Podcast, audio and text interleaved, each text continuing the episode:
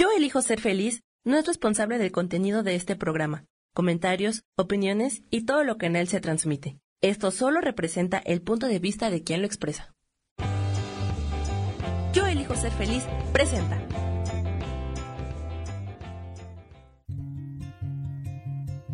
Volver a brillar, volver a sentir vitalidad. Bienvenido al programa.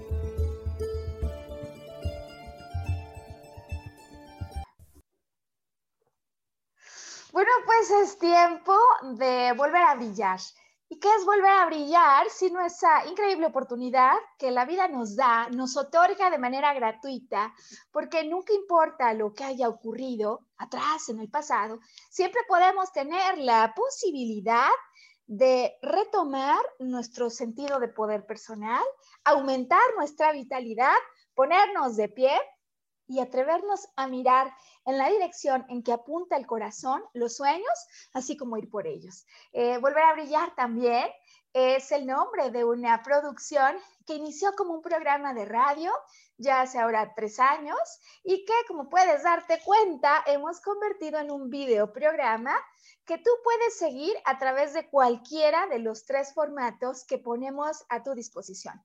¿Que te guste el audio? Ahí está Spotify cada semana. Que lo tuyo es chatear. Pues estamos esperándote cada viernes en Facebook Live a través de la página de Facebook Yo elijo ser feliz. Oye, ¿que te gustan los videoprogramas? Bueno, pues el programa también lo estamos poniendo a través de YouTube. Cada semana una nueva transmisión y hoy, como te puedes dar cuenta, no estoy sola. Tenemos nuevamente la dicha de ofrecer el espacio del programa y por supuesto el agradecimiento a quien Gracias, Maru. hoy decide, Martín, venir con nosotros para darnos un testimonial, un ejemplo de vida que en el fondo no refleja más que lo que tú y yo muchas veces estamos viviendo, pero que al verlo de una manera tan práctica, tan específica, pues nos puede ayudar y nos puede dar pauta para ir conversando y ver de qué manera hoy podemos ayudar a Martín, nuestro súper invitado. Em, solo quiero presentarlo antes de permitirle a él ya tomar, eh, digamos, el micrófono y poder hablar. Eh, porque la verdad es que resulta muy peculiar la manera en la que yo de alguna manera me vinculo en su historia, ¿no es cierto, Martín? Claro, Maru, estuvo muy... Es esto, el libro que yo escribí, que un día, sin haberlo esperado, sin haberlo imaginado, hace que de alguna manera, eh, pues estas ganas de compartir se vuelvan tangibles en su historia. Y esto es todo lo que voy a decir, porque quiero permitirle a él, a Martín, hoy presentarse contigo, presentarnos la historia y comenzar de esta manera entonces hoy la entrevista de Volver a Brillar. Gracias, Maru, y creo que ya me has ayudado bastante a la hora que me diste el libro. Y pues sí, vengo a platicar mi historia, o sea, creo que puede ayudar a alguien, si es que puede, qué bueno. Yo soy Martín, me dedico a la fabricación y diseño de muebles. Ok. Y por mi trabajo, que me hacía salir fuera de México, andar en los estados, en diferentes países y esas cosas. Sí pues yo me sentía muy bien, ¿no? O sea, oh, carpintero internacional, ¿no? Ajá. Pero ¿qué pasaba con mi familia? Mi familia, aunque recibía dinero y eso, hubiera preferido que yo estuviese con ella.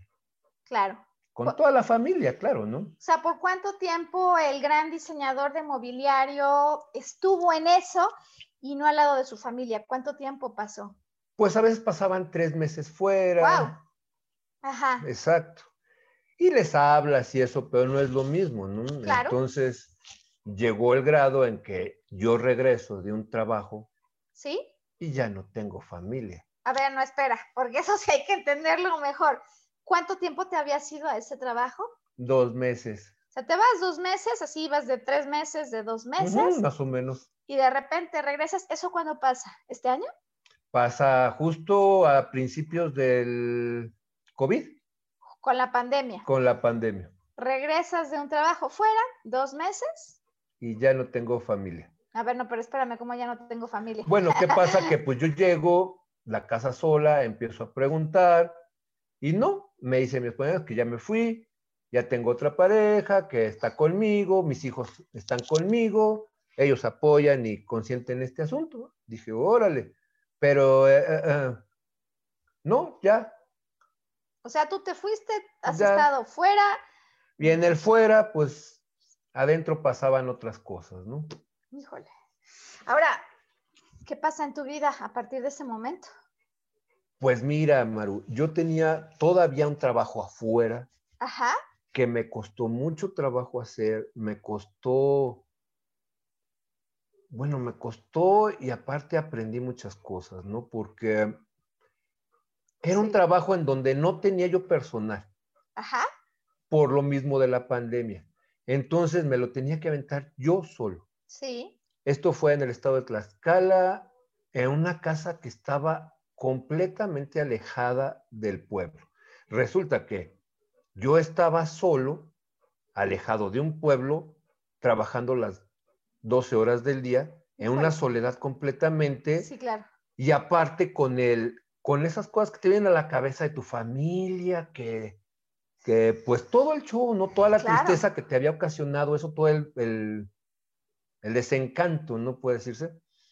Entonces ese trabajo me costó aparentemente más de lo que fui a ganar. ¿Por qué, Maru? Porque empecé con un sentimiento de odio a la carpintería, un sentimiento de rechazo a la carpintería. ¿Por qué? Porque según yo, la carpintería me había alejado de mi familia, ¿me entiendes? Claro. Claro. Sí. Entonces, ese rechazo empezó a ser muy grande. Empecé a detestar hasta la madera, hasta tocarla, hasta... Wow. Sí, sí, sí, fue, fue feo, ¿no? Yo decía, puta, o sea, hubiera sido, no sé, cualquier otro trabajo que hubiera estado con mi casa, en mi casa, con mi familia, viendo tele si quieres, ¿no? Pero con mi familia. Que yo lo deseaba, pero yo me sentía bien porque decía, bueno, yo tengo trabajo, les doy dinero y la casa está bien, todo está bien. Pero sucede el caso de que Ellos no estaban bien, ¿no? ellos no estaban bien, o sea, mis hijos necesitan un papá y pues mi esposa necesitando pues, una pareja, una compañía, no sé. lo Un que- marido de planta. Un marido de planta, sí, exacto. Wow. Ahora, es- como se pueden dar cuenta, se trata de una historia compleja eh, y yo de verdad que vuelvo a agradecer eh, pues esta posibilidad de escuchar historias reales y no cosas que uno de pronto se inventa, eh, el valor para compartirlo, pero además por todos los regalos que estas historias pueden tener para personas que nos escuchan, que nos ven, que nos sintonizan eh, y que de otra manera no ocurriría, ¿no? ¿De qué manera ocurre entonces ya en esta historia, ¿no? Ya entendimos, Martín, un diseñador de mobiliario eh, que vivía eh, de un trabajo errante por el mundo con el precio que eso tuvo para su familia y que como muchas veces nos pasa a todos, asume que la causa de algo es algo que en el fondo no lo es tanto, ¿no? Porque la carpintería per No, se realmente no. había sido tu mecanismo para contribuir socialmente, para desarrollarte, para desenvolverte. Exacto. Pero en ese momento, en una soledad, porque el trabajo lo requería, estar solo en una casa en medio de un maizal, en Tlaxcala, en un pueblo pequeño, Sí, en el que yo no tenía contacto con nadie, a menos de que caminara cinco cuadras a una tienda o diez cuadras a un centro comercial, pues yo no veía a nadie prácticamente. Y pues tú ya sabes que tu mente empieza a divagar, empiezas a las situaciones y empiezas a tener ese, esos problemas que no son problemas, sino que los estás inventando, como te comentaba, ese de, ese testar a la madera, ¿no? Pues, ¿qué me has hecho la madera? O sea, la madera realmente no tenía la culpa, sino que era la situación que yo me estaba inventando en mi mente. Claro. Sí, las decisiones que uno va tomando, ¿no? Sí, las decisiones Porque la carpintería no es, sino que a lo mejor si alguien decide ausentarse de casa dos o tres meses, pues no es la madera. No, es el trabajo. bueno. O la decisión. O la decisión. Que uno ha tomado por, por motivos que a veces escapan a lo que vemos directamente, ¿no? Como -huh. yo me tenía que ir. Y a lo mejor hay otras cosas. Había, pues, o sea, yo realmente no busqué opciones. Mm. Seguí en la línea. Mm. Ok. Bueno, ahora ya con, este, con esta salida, ¿no? Para el programa, ¿cómo ocurre que nos vinculamos a través, del, a través del libro? ¿Qué es lo que ocurre? Si nos puedes platicar cómo se da ese momento, pues que en el fondo sí, sí es un poco mágico, creo yo, ¿no? Sí, fue muy mágico, muy a su momento. Creo que que me tiraste una cuerda, algo así. sí, bueno, pues venía el cumpleaños de mi hijo menor y yo quería estar en su cumpleaños, aparte de que me había hecho una gran lista de, Porque yo seguía hablando, yo seguía hablando con ellos, con todos. Yo tenía comunicación. Ok. Ya no había familia, pero yo seguía en comunicación con ellos y... O sea, no había familia en casa. En casa. Pero sí había familia. Pero sí había familia. Ok. Por teléfono. Por teléfono. Vía telefónica. Ok. Entonces, vengo a México y se me da la oportunidad de visitar a mi primo, que es tu hermano. Ajá. También es mi prima. Y, y en esa visita me regalas un libro. Me dice, hola primo, mira, te regalo un libro para que te ayude. Me lo autografías, me lo autografiaron. y este... Pero yo entre mis, en mis pensares, yo lo que quería era volver, esfumarme. Ya no quería saber esa realidad fea de, lo que se había convertido en mi vida, ¿no? Porque pues en un tanto era la pareja, un tanto eran los niños y otra cosa era yo, ¿no? Yo decía, solo. Y quise poner tiempo y distancia y lo más lejos posible. Que siempre lo habías hecho de alguna manera poner esa distancia, ¿no? Sí, sí, sí, sí pero no con una intención realmente de, alejarme de ellos, ¿no? Yo nunca tenía, yo les hablaba, les comentaba todo lo que hacía y todo. Sí. Pero bueno, entonces, este, yo al poner esa distancia me voy a una selva, prácticamente me voy a una selva, selva, selva tropical, a trabajar tallando troncos con una motosierra, o sea, eso me, me generó dinero aparte. Qué loco. Ok. Y este, y como en esa selva pues no había internet, no había teléfono, no había distractores, ni distractores, sí, sí, distractores.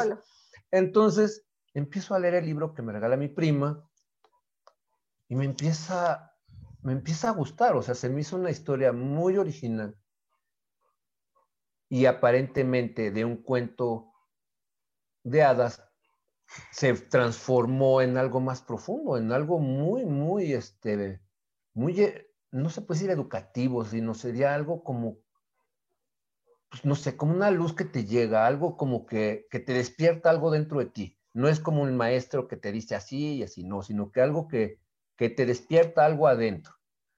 Y llegó una parte del libro, como decía Maro al principio, volver a brillar, que dice eso en el libro, o sea, quiero volver a brillar y me doy cuenta que quería yo volver a brillar, ya no quería estar en ese exilio. Ok. Ok.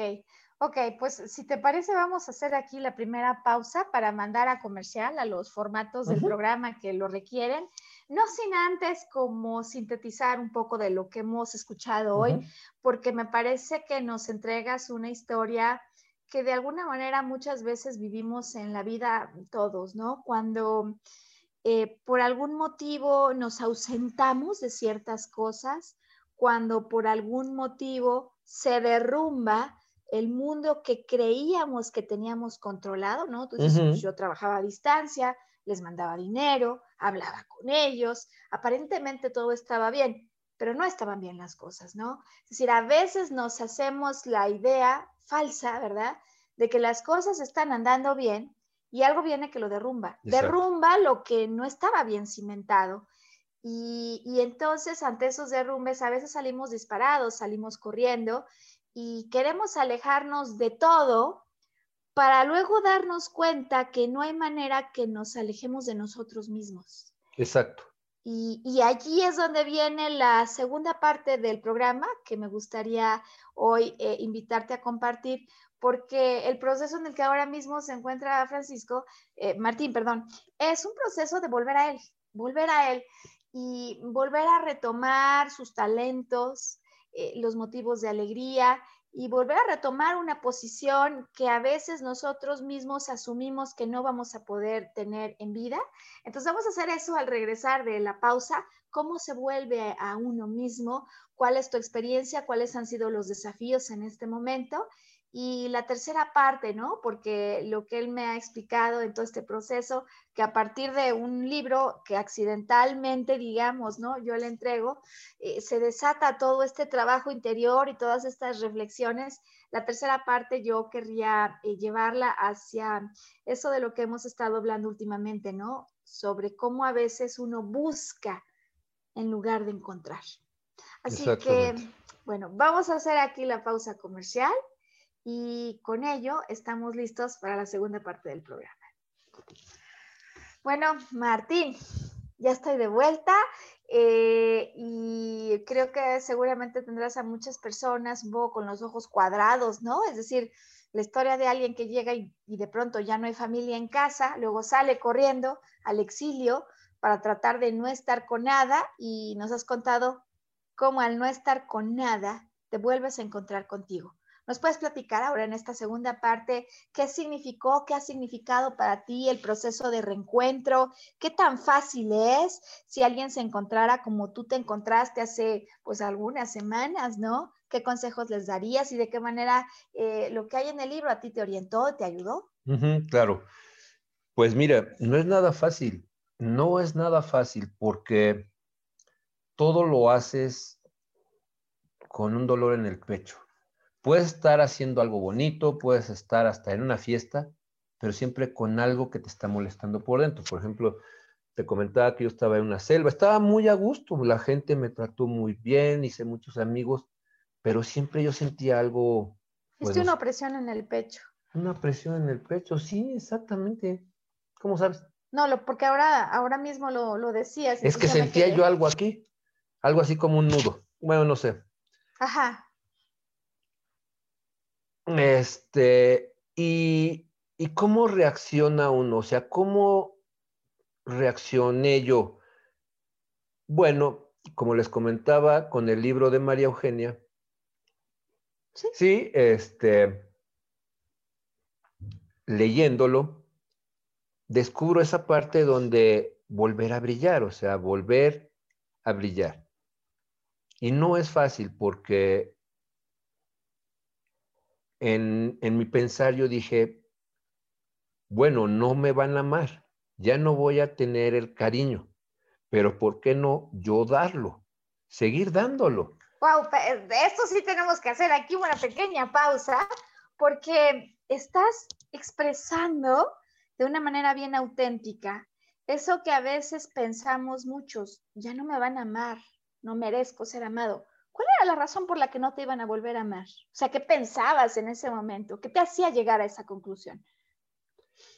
Pues mi esposa tenía ya otra pareja.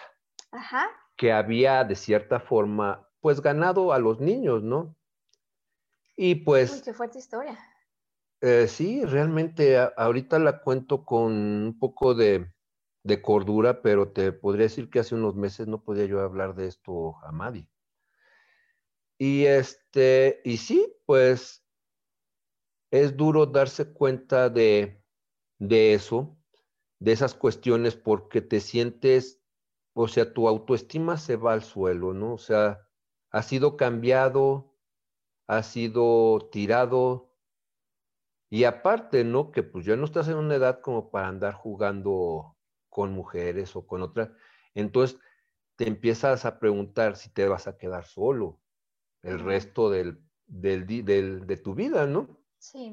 Entonces, todas esas cosas que empiezas a pensar, hay celos, porque hay celos, hay este, tristeza por tus hijos, y, este, y, ese, y ese malestar que sentía yo trabajando la madera que, que era nuevo, que, que, que, se empezó a manifestar en ese momento, ¿no? Entonces, este, pues, como ya decía antes, o sea, ese parrafito que leí en el libro de Volver a Brillar, o sea, te llena, te tienes que llenar de valor, de no sé dónde sale, pero sale. Y en un momento dije, ok, creo que ya no soy útil aquí. Me refiero a la selva, no o sea, ya mi exilio había terminado, ¿no? Ya. Claro, claro.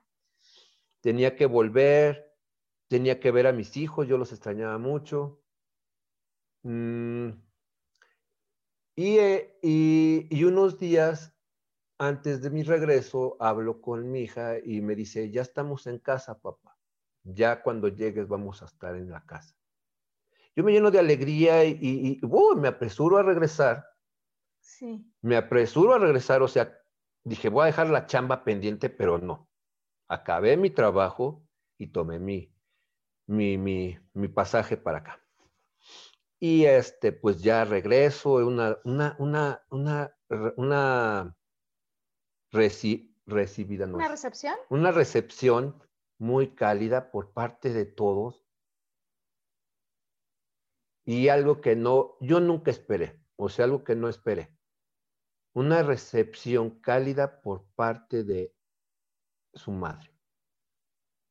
Wow. O sea, la mamá que se había ido, que se había ido con otro. Finalmente regresa a casa. A casa. Que suena como una historia impactante, ¿no? O sea, en muy Ah. poquito tiempo, todo este sub y baja Sí, sí, sí. emocional. Créeme, yo Eh, bajé y subí de peso. A ver, pero entonces tú te vas en el exilio y en algún momento tú empiezas a regresar a la conciencia de si no me amaron ellos, yo puedo amar. Exacto, o sea, ese era el punto donde yo reaccioné. O sea, bueno, ya acepto todo lo que va a venir probablemente en mi vida, como soledad, tristeza, y esas cosas, pero no puedo dar lo contrario, o sea, no puedo dar felicidad a muchas personas, no nomás a mi familia, yo conozco muchos que están pasando por etapas iguales o peores. Sí. Entonces, como dice tu libro, o sea, brillar, brillar en todos los momentos, para que esa luz que das tú en ese momento, para que en un ambiente llenes de luz y modifiques este, conductas, modifiques estados de ánimo, Sí. creo que fue una de las cosas que aparte me invitó a tu programa, o sea, el poder comentar ese pedazo. Ok. O sea que a veces el regreso, ¿no? De un exilio, de una situación difícil, dura, eh, viene como cuando decía Víctor Frankl, yo encuentro un propósito, un sentido a la vida, eh, y que no solo me vincula a mí, sino que muchas veces vincula algo que yo puedo entregar a los demás. Exacto, ¿no? Bueno, entonces regresas y comienzas con una etapa, o sea, regresas a casa, igual que quienes se fueron de casa, y comienza una nueva etapa, ¿no es cierto? Comienza una etapa en la que ahora mismo se empieza el trabajo interior de revisar qué acomodo, qué quito, qué cambio y cómo me vuelvo a replantear en la vida. Exacto, porque yo regreso a un DF sin taller, con, mi, con toda mi herramienta por llegar, alguna guardada en las bodegas. Sí, Y, y mis hijos me dicen, bueno, papá, mira, yo quiero que nos apoyes porque faltan año y medio para terminar las carreras. sí, Para que terminemos las carreras, apóyanos, te la mano, quédate con nosotros. Está bien. Pero empiezo a buscar trabajo aquí en México y empiezo a ver que no hay mucho, o sea, que no hay tanto. Vamos a hacer ahí también eh. una pausa. ok, entonces dices regreso y me encuentro con que no hay mucho. Vamos a tomar nota de lo que nos acaba de decir Martín. Me encuentro con que no hay mucho. Puedes seguir. bueno, no hay mucho en la cuestión trabajo, ¿no? O sea, no fue inmediatamente que se me diera un trabajo, como a veces sucedía, que yo llegaba, ya tenía trabajo. Ok. Pero mm,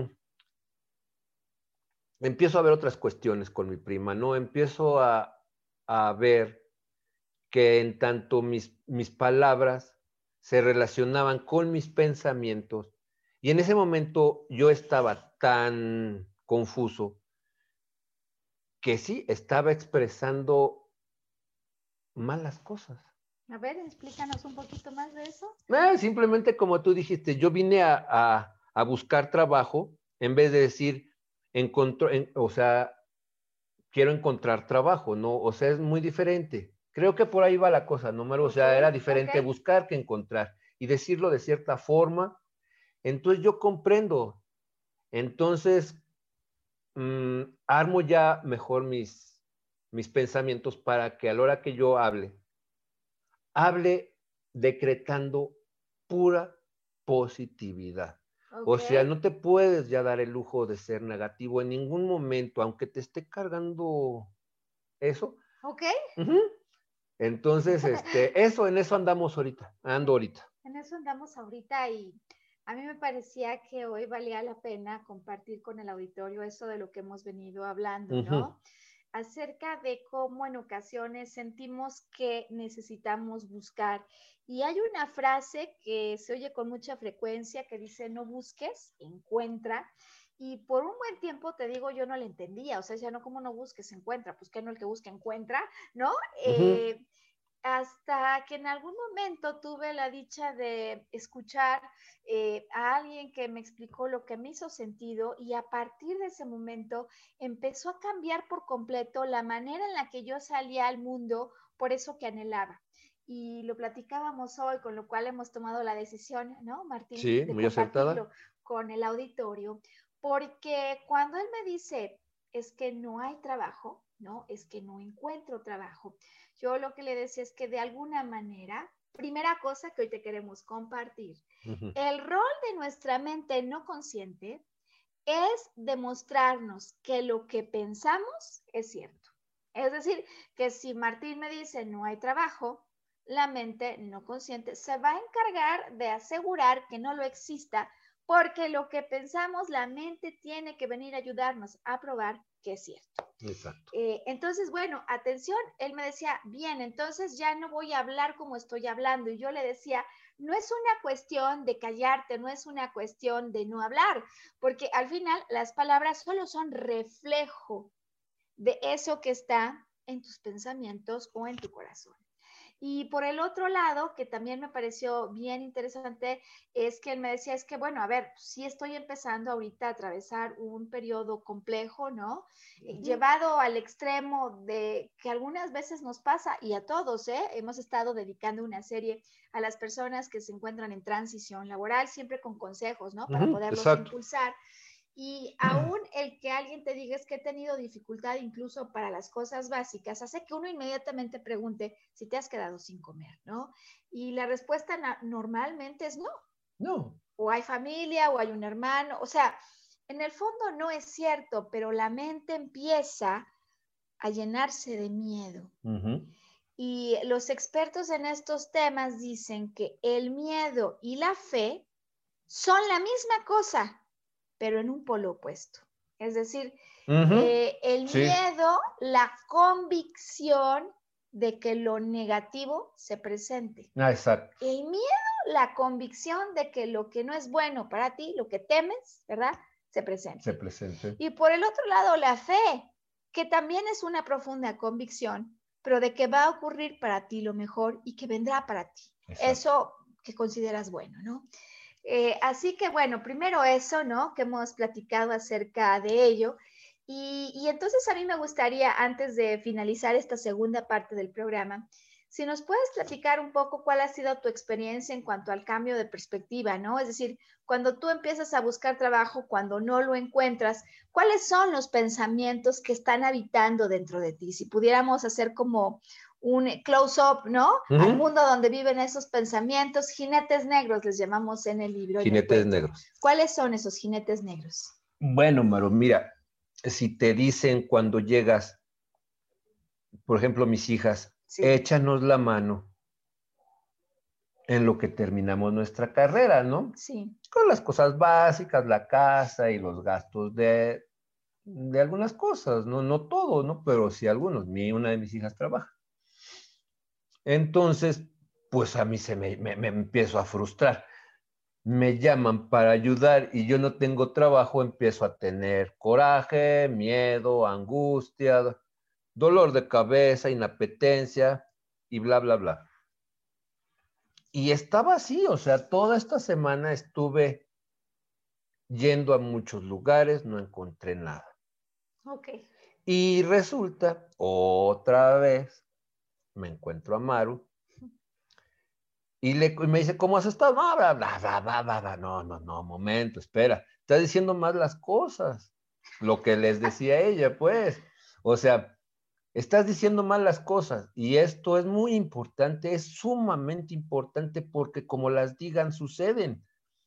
El poder de la palabra. El poder de la palabra. Eso es el, regalo que también hoy queremos darle para los que están buscando y hoy queremos decirles que no busquen, que encuentren. Eh, ¿Te parece si hacemos la pausa comercial, Martín? claro. Y al volver de ella ya explicamos este asunto que nos dimos cuenta, es decir, pues la palabra es creadora, ¿no? La historia está en el Génesis. Exactamente. Y dijo Dios, hágase, y se hizo, y vio Dios que era bueno, ¿no? Eh, las palabras... Cuando dijo un verbo, el verbo es algo así. Ok. Así que, bueno, vamos a hacer la pausa y ya cuando volvamos, entonces retomamos el tema del poder de los decretos las palabras como la proyección de lo que estamos pensando y los pensamientos los responsables de lo que creamos. Para que culminemos con eso que conversamos hoy acerca de lo que está atrás de lo que deseamos y de cómo podemos darle la vuelta para no buscar y encontrar. Hoy volver a brillar con un invitado súper especial. Quédate con nosotros. Pues estamos listos, Martín, para la tercera parte del programa. Yo la verdad súper agradecida Gracias con la posibilidad, ¿no? De que nos platiques de corazón, eh, de corazón, de verdad, la historia que hace unos meses se ha presentado, ¿no? En tu vida y que siempre decimos que lo que le ocurre a uno refleja lo que le ocurre a todos los que, los que le están viendo, de alguna manera, porque de alguna manera lo que nos has venido a contar hoy es la vivencia de quien deja la casa. Ahorita vamos a hablar de qué significa eso. O sea, yo dejo la casa simbólicamente, salgo de mí en muchos aspectos, en mi esencia, en lo que me conecta con el corazón, y salgo de mí porque veo el atractivo de otras cosas, a lo mejor un trabajo, a lo mejor una paga, pero salgo de mí en un proceso que no importa lo que dure, no importa lo que ocurra, está destinado al regreso. No sé si al regreso a esa casa que tenías o con esa familia que tenías, pero en necesaria, digamos, manera, al regreso personal. Volver a uno mismo cuando después de algún tiempo hemos decidido hacer el juego de los roles, es decir, venimos a la tierra a experimentar opuestos. Yo elijo a veces ser alegría, a veces elijo tristeza, a veces elijo ser verdad, a veces elijo ser mentira. Es un juego de roles, no es más que es una experiencia, porque en definitiva es el juego de los opuestos lo que nos vuelve a regresar al justo medio. Y muchas veces yo me he dado cuenta que personas que vienen con historias parecidas, similares, eh, se inmovilizan con el sentimiento de la culpa. ¿No? Vamos a poner ejemplo con lo que tú has dicho. Oye, pues fue mi culpa, lo que pasa es que salí de casa, claro, no presté atención a lo que estaba ocurriendo, lo que sea. Culpa que nos inmoviliza y culpa que es caduca, o sea, porque la culpa no me ayuda a resolver nada, de hecho me va a hacer sentir mucho más mal y con esa culpa yo no resuelvo lo que está ocurriendo. Así que bueno, en todo caso hay quienes duran más, hay quienes duran menos con la culpa, pero tarde o temprano nuevamente la vida les empuja a despertar y a decir, yo no soy esto, yo no era esto y yo me tengo que retomar. Exacto. Vienes acá, tu familia regresa ahora mismo en un proceso, ¿no? De determinar si el rumbo continúa juntos, si cambiamos lo que estábamos haciendo, de qué manera podemos hacer para ponerle una dinámica distinta a esto que no nos estaba funcionando. Y nos dejaste en pausa cuando ya estamos en el punto de tú regresas, por lo pronto regresas a asumir el rol que corresponde eh, en cuanto a asegurar bienes para la familia y dices busco y no encuentro. ¿Nos platicas de, esta, de, esta, de este momento y de esta, de esta fase para que ya podamos ayudar al auditorio con tu experiencia? Eh, lo veo yo ya muy claro en base a lo que he aprendido en tu libro, en lo que me has comentado. ¿Qué pasó en Tlaxcala? Odié la carpintería. La odié a tal grado que no quería ni tocar, no quería acabar ya el trabajo, no quería hacer nada, no quería, no me importaba ni cobrar. Para mí era vender mis máquinas e irme a la selva. Desgraciadamente lo que uno dice se, transforma en realidad, o sea, tú decretas o tú plasmas lo que piensas. Claro. ¿Por qué no estoy encontrando trabajo? Pues porque estoy odiando la carpintería. Claro. ¿No? Eh, claro, o sea, como mm, a veces al confundir ¿no? lo que ocurrió con las circunstancias alrededor de las que algo se dio, odiamos ese ambiente que a lo mejor es el que nos ha hecho plenos. Exacto, exactamente. Porque yo te puedo decir que yo era pleno, o sea, yo estaba en mi taller de la mañana, la noche, haciendo cualquier cosa, pero yo me sentía pleno, me sentía muy a gusto. Y ahora veo las máquinas y cierro hasta la cortina, ¿no? O sea, no las quiero ver. Claro. y, y, no te pasa a ti, solamente nos pasa a todos. Nos pasa a todos cuando a lo mejor vivimos una mala experiencia alrededor, por ejemplo, de una profesión, de una ocupación, de un empleador, y algo ocurre que nos duele tanto que cerramos la puerta a que eso se siga presentando. Exactamente. Porque vinculamos lo ocurrido con eso. Y se trata de aspectos que si bien coincidieron en el tiempo, en el fondo son independientes. Eh, a este fenómeno, ¿no? Que nos ha venido a platicar hoy eh, Martín, le llamamos la zona de no perdón. Es decir, si yo le digo a él, oye, no lo has perdonado, él me va a contestar que sí lo has perdonado, ¿no?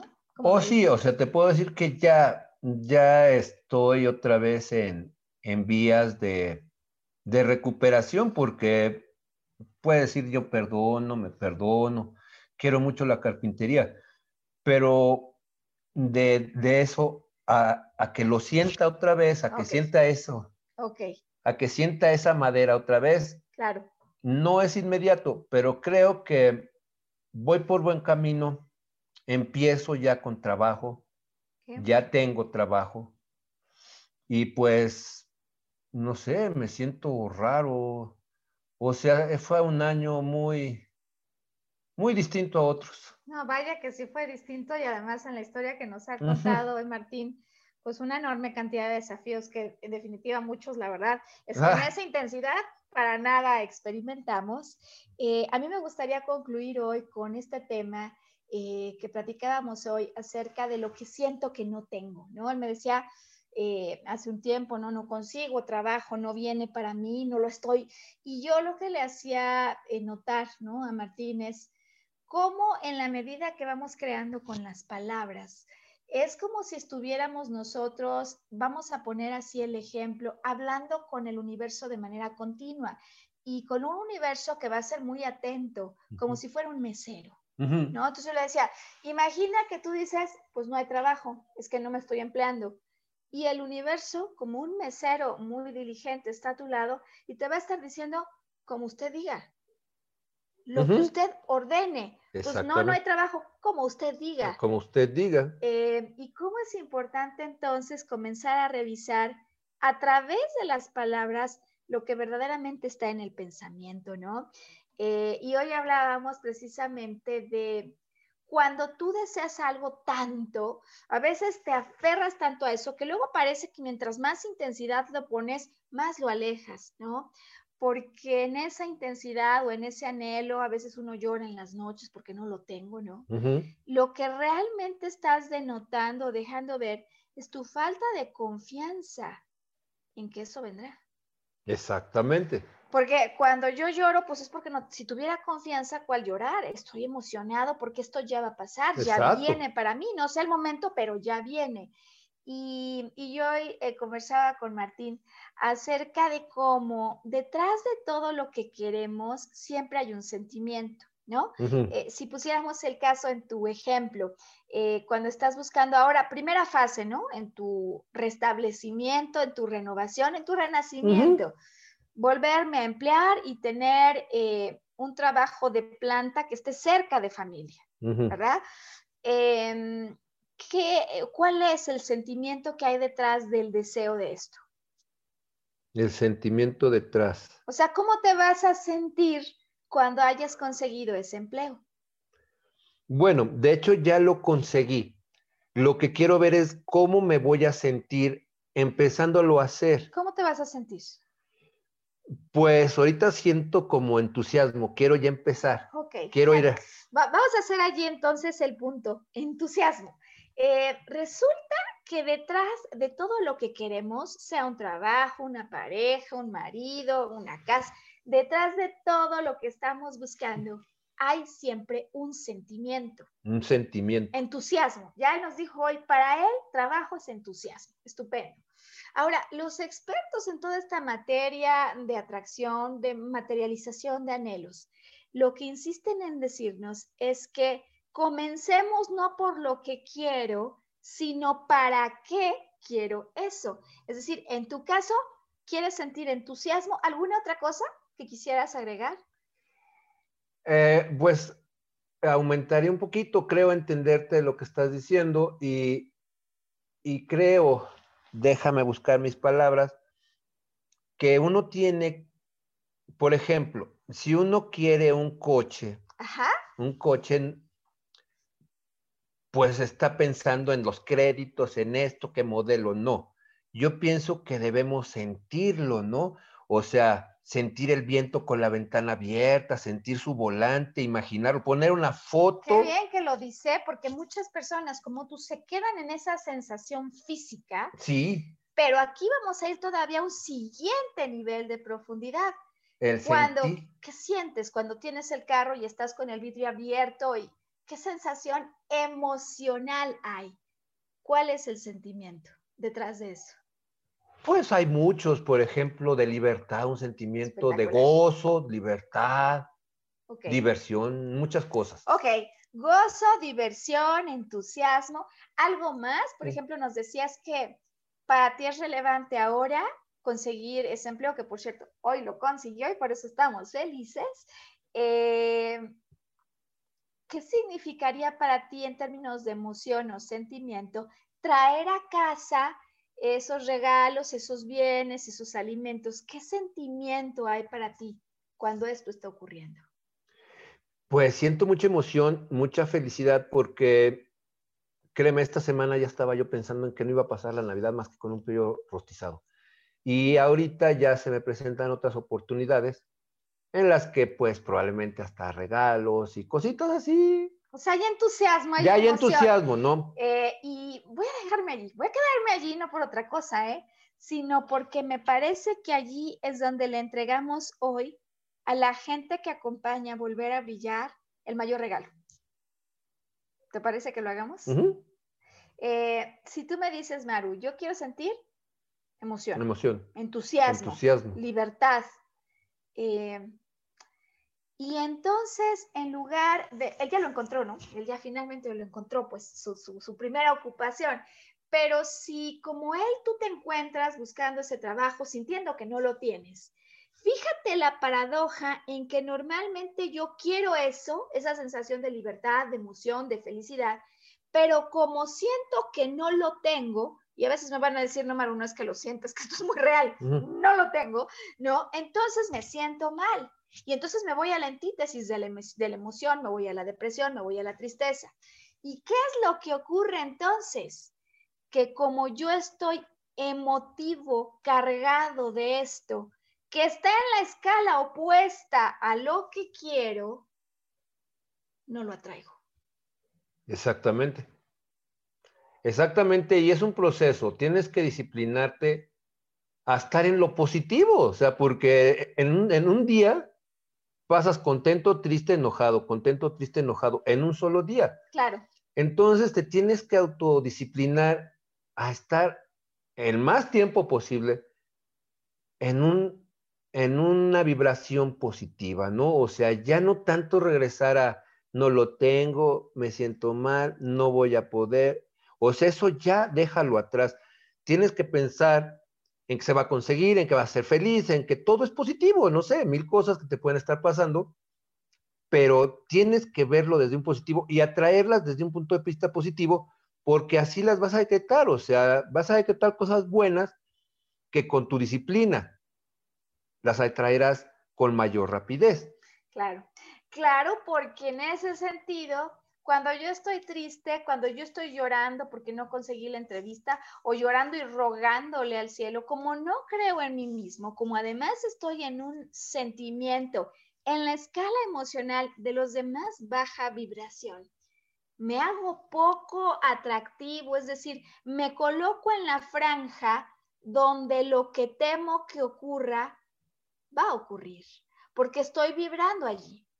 Cuando yo hago como si ya lo tuviera, en términos emocionales, no solo bajo el vidrio y siento el, viento, sino yo siento libertad, yo soy emoción, yo soy entusiasmo.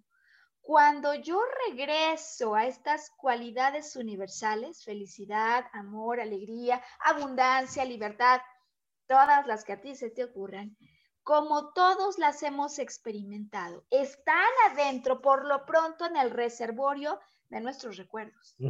Cuando yo me siento sin más motivo, el solo recordar que lo he podido ser hace que en este momento yo lo vuelva a sentir, es decir, yo vuelvo a hacerme uno con la felicidad. Exacto. Yo vuelvo a hacerme uno con la abundancia en algún tiempo de este que hemos estado trabajando. Eh, Martín me ha dicho, es que nunca me ha faltado nada. Y qué importante escuchar, nunca me ha faltado nada, como un decreto absolutamente distinto a no puedo conseguir trabajo. Así que entonces, yo no solo decreto que nunca me ha faltado nada, sino que además yo me doy cuenta que soy ese entusiasmo y esa emoción que quiero conseguir a través de un trabajo. ¿Qué pasa entonces? Si yo soy eso, entonces me coloco por sentimiento en el polo opuesto. Exactamente. Y cuando me coloco en el polo opuesto, en el polo donde ocurre lo que yo quiero, entonces me hago atractivo, entonces me hago magnético y entonces pasa porque decimos en psicología transpersonal que para que algo pase afuera, primero tiene que pasar dentro. Con emoción. Con emoción eh, y asumiendo como si esto ya estuviera ocurriendo. No importa que no esté aún ocurriendo, para la mente es igual. Y como tú sabes, la mente se encarga de hacer que nosotros lo que pensemos se vuelva cierto. Vuelvan a brillar. Vuelvan a brillar. Eh, ¿Cuáles serían para finalizar este programa? Y yo quiero decir que a mí me emociona el caso porque me emociona saber que esto se presentó de una manera súper accidental, ¿no? Aquel día yo bajo corriendo en la casa, lo encuentro, mi hermano me dice, oye, que dale el libro, yo le doy el libro, le entrego, se lo autografío, y, y de repente resulta que me entero que él viene de regreso a México, que quiere volver a hablar del libro, que lo ha estado estudiando, que lo ha estado leyendo, y que hay cosas que están pasando dentro. Así que estoy encantada. ¿Cuánto tiempo ha pasado de esto? ¿Un mes? ¿Un mes? Un mes. Un mes. Un mes y hoy tu primer arranque, tu primer nuevo trabajo. Mi nuevo trabajo, mi nueva emoción. Wow. Eh, cerremos el programa entonces, ¿te parece, Martín? Si a través de lo que estás viviendo, porque además es un proceso de trabajo interior que nunca acaba, nunca acaba. Eh, ¿cuáles serían los mayores consejos que tú le quieres entregar? O sea, si ahora a ti te tocara pasar la estafeta del libro, pasar la voz, ¿qué le dirías a quienes como tú? Y quizás ni siquiera una historia tan cruda, ¿no? Donde se va la familia, se va el trabajo, uno está solo en la selva. Bueno, eh, a lo mejor hay quienes están solos en la selva de su recámara. Sí. En el espacio de su cama. Exactamente, o sea, eh, no tiene que ser una selva, o sea, hasta cualquier parte de la casa uno puede estar solo. Y como dice Maru, yo quiero terminar este, esta, esta entrevista diciendo algo de lo último. O sea, tenemos que disciplinarnos. Y esto es muy tajante, o sea, disciplinarnos hasta en el lado positivo. Porque es lo que me está pasando. En el transcurso del día yo paso por contento, feliz, enojado. Sí. Triste, feliz, enojado. Y así me la llevo todo el día. Entonces, hoy en base a lo que me comentaba Maru, tengo que disciplinarme a tratar ya de dejar esos, esas tristezas, esos enojos o esas frustraciones o esas palabras negativas, ¿no? Ya hay muchas formas de modificarlas a positivas. Y esa es lo que yo les quiero decir. Disciplínense a ser positivos. Disciplínate a ser positivo. Eh, yo veo con mucha admiración todo lo que has hecho, Martín, mm. para retomarte, para volver a ti. Eh, ha tenido una enorme disciplina, que si el caballo aquí en el taller de sanación hace una carta, ya la escribió, ya le puso al fuego, en fin, ha hecho todo un trabajo interior. Y la verdad es que tu ejemplo tu valor para compartir, ¿no? Estas cosas que luego dejamos adentro de nosotros cuando estamos mal, todavía más, no se lo compartimos a ninguno, pues que hoy nos explica cuán importante es mantener la mirada no solo en lo que quiero, sino el sentimiento que busco volverlo a exaltar, ponerlo, volverlo a poner en vivo adentro de mí. ¿Por qué? Porque cuando yo ya estoy en el sentimiento de lo que me traería eso que quiero, entonces... el universo mueve todo para dártelo. La magia ocurre. La magia ocurre. La magia ocurre realmente y, y, es increíble, ¿no? O sea, y entre más, como yo lo digo, entre más te disciplines a ser positivo, más rápido obtendrás todo lo que anhelas, ya sea algo material, un amor, una pareja, lo que tú desees. Ok, que yo quiero ser amado porque siento que no lo soy, como empezó diciendo, no soy Martín, pues yo recuerdo que siempre seré, por siempre amado. Siempre seré. Y nos decía algo lindo al comenzar el programa hoy, porque nos decía que él se daba cuenta que si a lo mejor otros no decidían amarlo, él iba a tomar la decisión de amar a los demás. Es decir, yo busco amor, yo enciendo el amor por mí mismo y me convierto en ese amor que al sentirlo lo doy entregando a otros lo que yo quiero. El universo es recíproco. Si tú das amor, recibes amor. ¿Ok? Y si sientes entonces emoción, entusiasmo, ¿qué es? Más rápido. Más rápido, porque además es lo que querrías tú de un trabajo, por ejemplo, en tu caso. Y entonces eh, finalizamos ya el programa diciendo ¿Cómo es que la magia ocurre? Porque como yo soy ese sentimiento y ya lo soy, entonces ya ni siquiera busco. No. Encuentro, ¿no? Encuentras, exacto. Ya no se trata de buscar, encontrar. Encontrar, significa entonces primero sentir, darte cuenta de lo que estás buscando y activarlo en ti. Para que por atracción, de pronto, cuando menos lo estabas esperando, eso se presente a la puerta de tu casa. Aunque parezca increíble, así pasa. ¿Así te pasó? Pues me está pasando, Maru. Me está pasando. Me está pasando. Bueno, pues aquí un testimonial eh, y un ejemplo que hoy nos ha permitido ir a más profundidad y explicar un poco más, ¿no? De esto que dicen algunos, no busques, se encuentra. Porque si buscas, es que te crees carente. Y si te crees carente, vas a estar sintiendo justo lo opuesto a aquello que debes estar emitiendo, pulsando para hacerte atractivo y atraer eso, eso que deseas en tu vida. Pues Martín, muchísimas gracias por tu acompañamiento, por tu historia y enhorabuena. Gracias a ti, Maru. En verdad, gracias a ti. No, pues que sigas encontrando. Exactamente. Que sigas encontrando y que sigas activo con ese entusiasmo y bienvenido de regreso a tu nueva vida. Gracias y bienvenidos todos aquellos que quieran ser positivos. Espectacular. pues con esto despedimos hoy el programa y tenemos un regalo. Tenemos un regalo de Navidad, como ese día que yo me encontré a Martín y así de la nada le entregué el libro y nunca supe lo que iba a pasar eh, hoy tengo una oferta para quienes nos escuchan. Eh, porque puede ser que tú estés exactamente igual que Martín y que un poco de aliento a través de las palabras pudiera ser todo lo que necesitaras para volver a ti, para volver a nacer y para volver a adquirir una nueva posición llena de vitalidad y de emoción. Si estás en ese caso, si no has leído el libro, este es el regalo que tenemos en diciembre para ti. Tú pagas el traslado, ¿no? La paquetería, yo te mando el libro.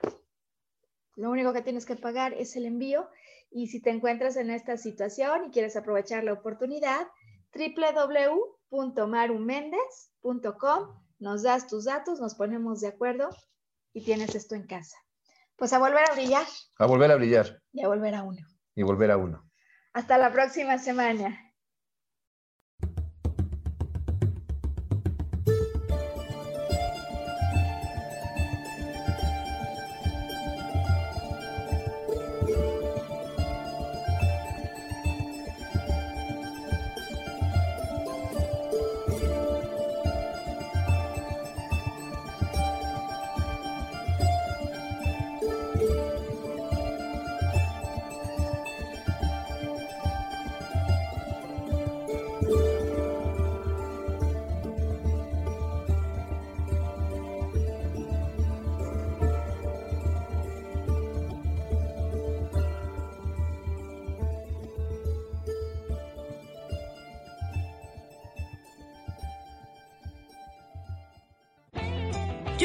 Feliz presento. Volver a brillar. Recuperar la sensación de tu poder personal. Nos vemos en la siguiente transmisión de este programa. Esta fue una producción de Yo elijo ser feliz. Derechos reservados.